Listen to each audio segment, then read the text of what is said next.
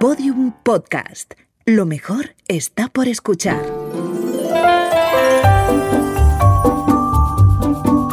Historias de medianoche.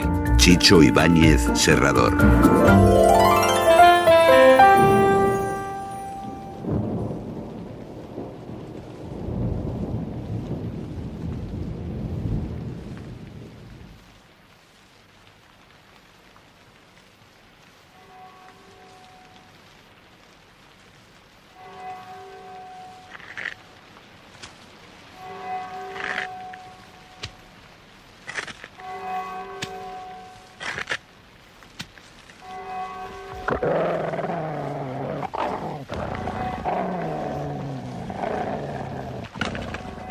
Historias de medianoche.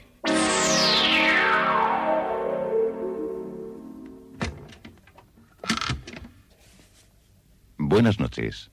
La cadena Ser les invita desde este momento a entrar en la biblioteca del suspense. Adelante. Nos está esperando Narciso Ibáñez Serrador.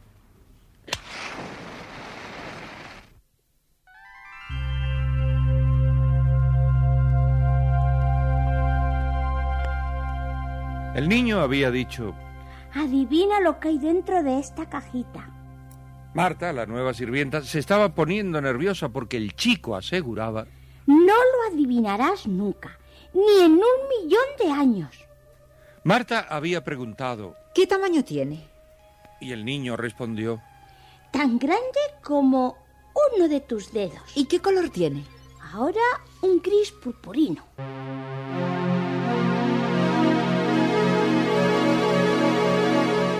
Las brujas de Gilbert. Un guion de Richard Hamilton.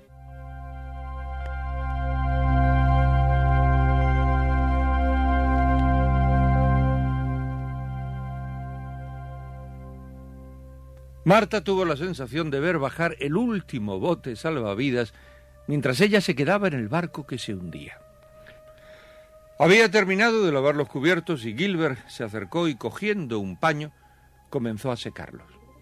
No tengo ganas de seguir este juego, Gilbert. Si no quieres decirme lo que hay dentro de la caja, no importa. Eso no es correcto. Hicimos una apuesta y debes terminarla. Tú no quieres continuar porque te ves perdida. ¿No es cierto? No, no es eso. Yo cumpliré con la promesa, pero... ¿Pero qué es lo que tengo que darte? Lo sabrás cuando pierdas. Antes no.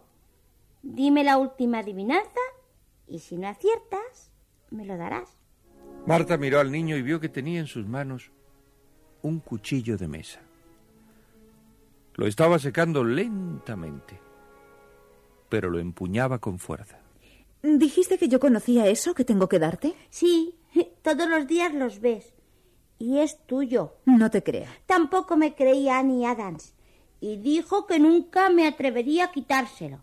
Pero un día, cuando estaba dormida en su cuarto y tía Adelaida había salido, entré en puntillas, me acerqué a la cama y... ¡Ay, qué tienes en esa caja! ¡Dímelo! Si quieres averiguarlo, tienes que adivinarlo.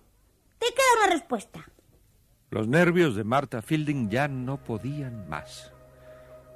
Recordaba las palabras del dueño de la charcutería aquella misma mañana cuando fue a comprar la mantequilla. De modo que va a trabajar en casa de la señora Belton. Comencé hoy. Llegué anoche solamente. Es una reina la señora Belton. Educada, comprensiva. Lástima que tenga un sobrino tan especial. ¿Especial? Es travieso. ¿Travieso? No, no, no. No se puede decir que sea travesura lo que le hizo a la anterior chica. Nadie sabe nada concreto. ¿Qué es lo que hizo? Bueno, eh, a mí no me gusta comentar nada que no sea apropiado. Ya se enterará usted. Pregúntele a la señora Belton y ella no tendrá inconveniente en contárselo. Pero preocupó al barrio entero y hasta la policía de la segunda seccional tuvo que intervenir. Me intriga usted, señor Garrett. ¿Fue algo grave? Grave, grave, no. Pero indudablemente fue algo un poco serio. Yo de usted andaría con cuidado en las noches y cerraría la puerta de su cuarto con doble llave. Por favor. ¿Es que el niño es un vampiro? Es un chico con mucha imaginación, ¿sabe? Y para él todo lo que le rodea es un juego. Las plantas, eh, los insectos, los muebles y las personas. Eh, todos son juguetes para él. Bueno, ¿y, y porque es juguetón voy a tomar precauciones? Es un niño de ocho años, señor Garry. no ha jugado nunca con esos perritos de un mes o dos. Eh, son encantadores, saltan y se revuelcan en la hierba y uno les empuja y les tira de las orejas y del rabo hasta que de repente sueltan un agudo ladrido y nos lanzan un mordisco en la mano y nos clavan sus colmillos que son como alfileres. Yo solo le digo que Gilbert es igual a un perrito de dos meses. Inofensivo, pero muerde.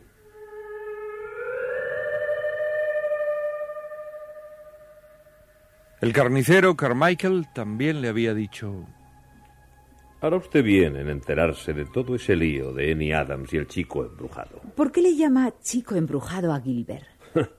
si usted escuchara lo que les ha dicho esa criatura a las amas de llaves o sirvientas que ha contratado el señor Belton o la señora Adelaida. Desde que tenía siete años salía al jardín y les gritaba Brujas, brujas, marchaos de esta casa. La lástima es que el señor Gregory Belton enviudó ya hace tres años y suele estar muy poco en su casa, ya que viaja continuamente por asuntos de negocios. Y su hermana Adelaida trabaja en correos y poco puede cuidarse de la educación del niño.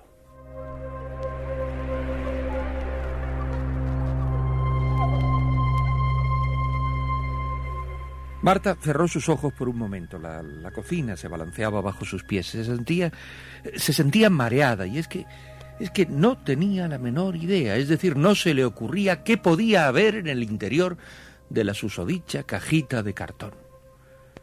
Sentía dentro de sí una especie de exasperante rebeldía. Me dan ganas de darle de bofetadas y abrir la caja de una vez para ver lo que hay adentro.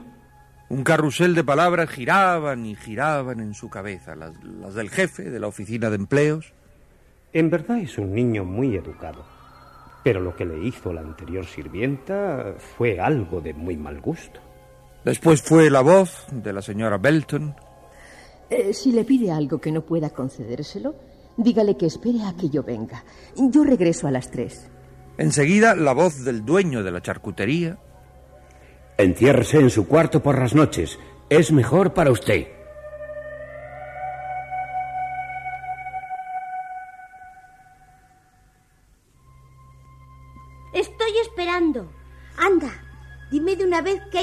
De la caja.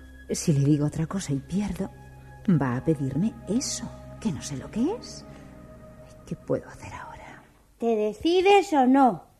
Si no me dices la última vez, perderás de todas maneras por abandono. Así son las reglas del juego. Está bien, Gilbert. Voy a adivinar por última vez. Lo que tienes dentro de la caja es un... un... un...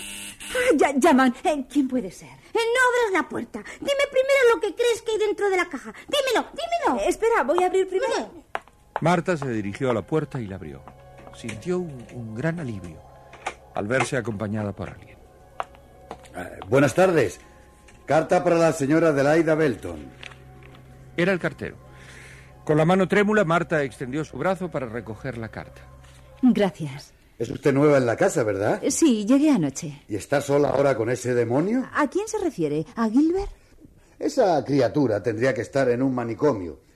Supongo que supo todo lo que pasó hace menos de un mes en esta casa. No, no he sabido nada. ¿De veras lo ignora? Con razón no tiene miedo de estar sola con él. No creo que dure mucho en esta casa, señorita. Le pronostico que se marchará muy pronto. Son 20 centavos. Dígame, ¿qué pasó en esta casa? Créame que no dan ganas de contarlo. Es preferible que lo ignore y se vaya cuanto antes. Sus centavos. Gracias. Y no lo olvide. Haga sus maletas. Y huele lejos de este pequeño demonio de Gilbert. Espere. Cuénteme algo. Dígame al menos qué fue lo que... Pregúntele a Gilbert. Él sabe muy bien lo que hizo. Hasta otro día.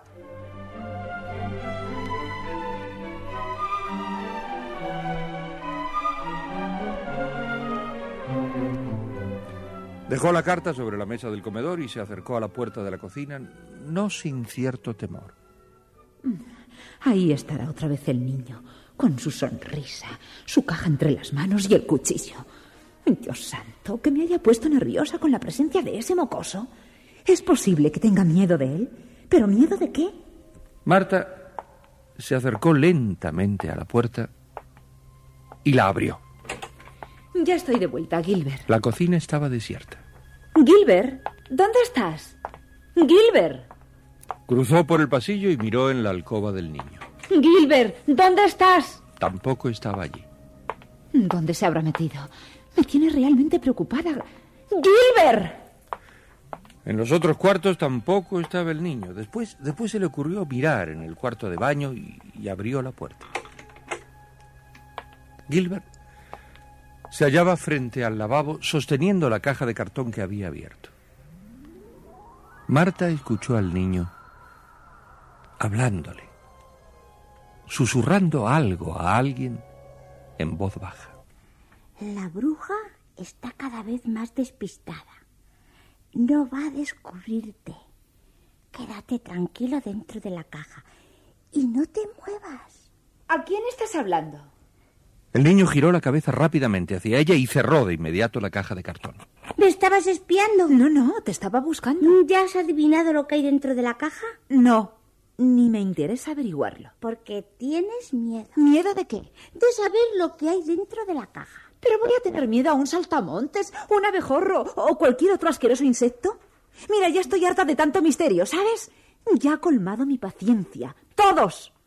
Tú y todo el barrio que no hace más que prevenirme de ti, cuchicheándome estupideces. ¿De modo que no quieres seguir jugando? No. Y hazme el favor de abrir esa caja de porquería y mostrarme lo que tienes dentro. No. No adivinaste y no tengo por qué mostrarte nada. Marta avanzó hacia el chico y trató de arrebatarle la caja. ¡Dame la maldita caja! El niño se revolvió y mostró su mano aferrando el cuchillo de cocina. Vas a tener que pagar lo que me prometiste. Yo no te prometí nada. Suéltame, bruja. Eres una bruja. Dame la caja ahora mismo. Gilbert pegó un salto para soltarse y cayó al suelo arrastrando a Marta y, y derribando dos frascos de color. ¡Suéltame la mano! ¡Deja el cuchillo! ¡No me pegues, papada! ¡Bruja, bruja! ¡Basta! ¿Se puede saber qué está pasando aquí? La señora Belton se encontraba en la puerta. Su expresión iba cambiando del desconcierto a la cólera cuando Marta se levantó del suelo tambaleándose. Pero, ¿qué estaban haciendo ahí en el suelo? El niño. Señora Belton, yo, yo estaba... ¿Por qué lloras, Gilbert? Ah, tía Adelaida, es muy mala, es muy mala. Quiso pegarme. Me asustó. Me cogió del cuello. Es muy mal, muy ¿Qué mala. pasa, señorita Fielding? Estaba maltratando a mi sobrino. No, señora Belton, yo... Bueno, es que es muy difícil de explicar. Estábamos... Por suerte vine más temprano que de costumbre y los encuentro revolcándose en el suelo. ¡Qué barbaridad! Y eso que tenía de usted referencias excelentes. ¿Hizo alguna travesura el niño? No hice nada, nada. ¿Qué dice usted, señorita Fielding? ¿Hizo algo malo el niño? Pregúntele qué es lo que tiene dentro de esta caja, señora Belton. Me tiene loca con esa cajita de cartón, loca. Pero, ¿qué tiene que ver una cajita con... Dígale que la abra, por amor de Dios. Eso es todo. Dígale que la abra. Gilbert, ¿qué, qué tienes ahí en la cajita? No está diciendo la verdad. Dígale que la abra. Dame la caja, Gilbert. Caja. Marta miró cómo la señora Belton levantaba la aplastada tapa de cartón y miraba en su interior. Esperaba un, un grito de horror o, o un gesto de asco, pero no ocurrió nada. La caja está vacía. ¿Vacía? No, no es posible. Véala, tome y mire. Marta cogió la caja y miró dentro. Efectivamente, estaba vacía. Pero, pero hace un momento Gilbert la agitó y hacía ruido. Había algo adentro. Señorita Fielding, me temo que tendrá que marcharse de esta casa. Usted tiene un carácter que no se aviene con mi sobrino. Le juro que no tuve yo la culpa. Fue ese asunto de la caja que... Está usted loca. La caja no tiene nada. Es mejor que nos deje inmediatamente. No quiero más complicaciones. Seguramente cuando estábamos hablando, Gilbert ha sacado lo que había dentro. Revísele los bolsillos. ¿En los bolsillos? No, no, no tengo nada en los bolsillos. Revíselo. ¡Revíselo! ¡Basta de niñerías! Haga sus maletas y váyase de inmediato, señorita Fielding. No quiero oír hablar más de esas tonterías.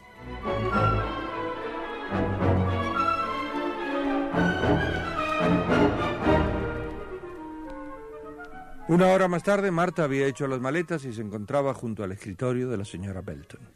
Siento mucho todo esto. También yo, señora Belton. Ay, no puedo entender por qué se portó usted así. Gilbert es un modelo de niño. No es un niño difícil. Nunca da un dolor de cabeza. Es posible, señora Belton. No quiero hablar más del asunto. El niño es un encanto. A veces me temo que me quiere demasiado. Me gustaría hacerle una pregunta, señora Belton, antes de marcharme. ¿Qué quiere usted saber? ¿Por qué se fue de aquí la mujer que estuvo antes que yo? ¿La señorita Adams? Eh, Bueno, ella sufrió. sufrió un accidente. ¿Qué accidente? Eh, Fue algo imprevisto. Cuando yo llegué se había marchado.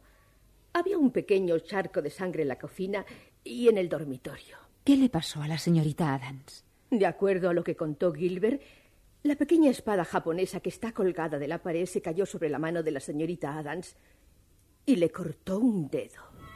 ¿Un dedo? Sí, se lo cercenó. Era el índice, dijo Gilbert. A la señorita Adams le dio un ataque de histeria y salió huyendo como una loca. Pero el dedo no apareció en el suelo. Marta atravesó el jardín con su maleta en la mano. En el columpio de los árboles el niño se mecía de un lado a otro, entrando y saliendo de la sombra como, como un pez de oro. Perdiste la apuesta. No adivinaste lo que tenía en la cajita. Marta lo miró por última vez y sintió una arcada de asco que le venía de su estómago. Abrió la reja y se alejó calle abajo mientras escuchaba Perdiste la apuesta y no pagaste la prenda. Eres una tramposa. Annie pagó la prenda, pero tú no. Tramposa, tramposa, tramposa. Sí. La adivinanza había dejado de serlo y la cajita de cartón ya no contenía ningún secreto. La perversa señorita Marta Fielding ya no estaba en la casa de los Belton y Gilbert, el angelical niño, podía estar contento porque los Reyes Magos le traerían enseguida otra bruja para jugar con ella. Pero, pero esto ya pertenece al episodio de mañana. Creo Creo sinceramente que les interesará conocer los juegos de Gilbert con la nueva bruja. Historias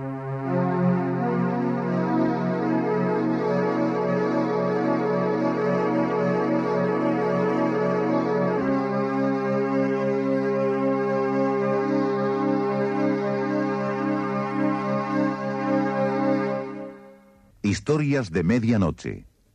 Diariamente de lunes a viernes por la cadena Ser, una selección de relatos con los componentes del suspense y del humor negro presentados por Narciso e Ibáñez Serrador. Bueno, ahora que he terminado el programa de esta noche, eh, voy a rogar una cosa a ustedes, a, nuestros amigos oyentes. Eh, abran las manos, pónganlas ante sus ojos y cuenten con paciencia y sobre todo con exactitud los dedos de sus manos. Uno, dos, bueno, por favor, háganlo.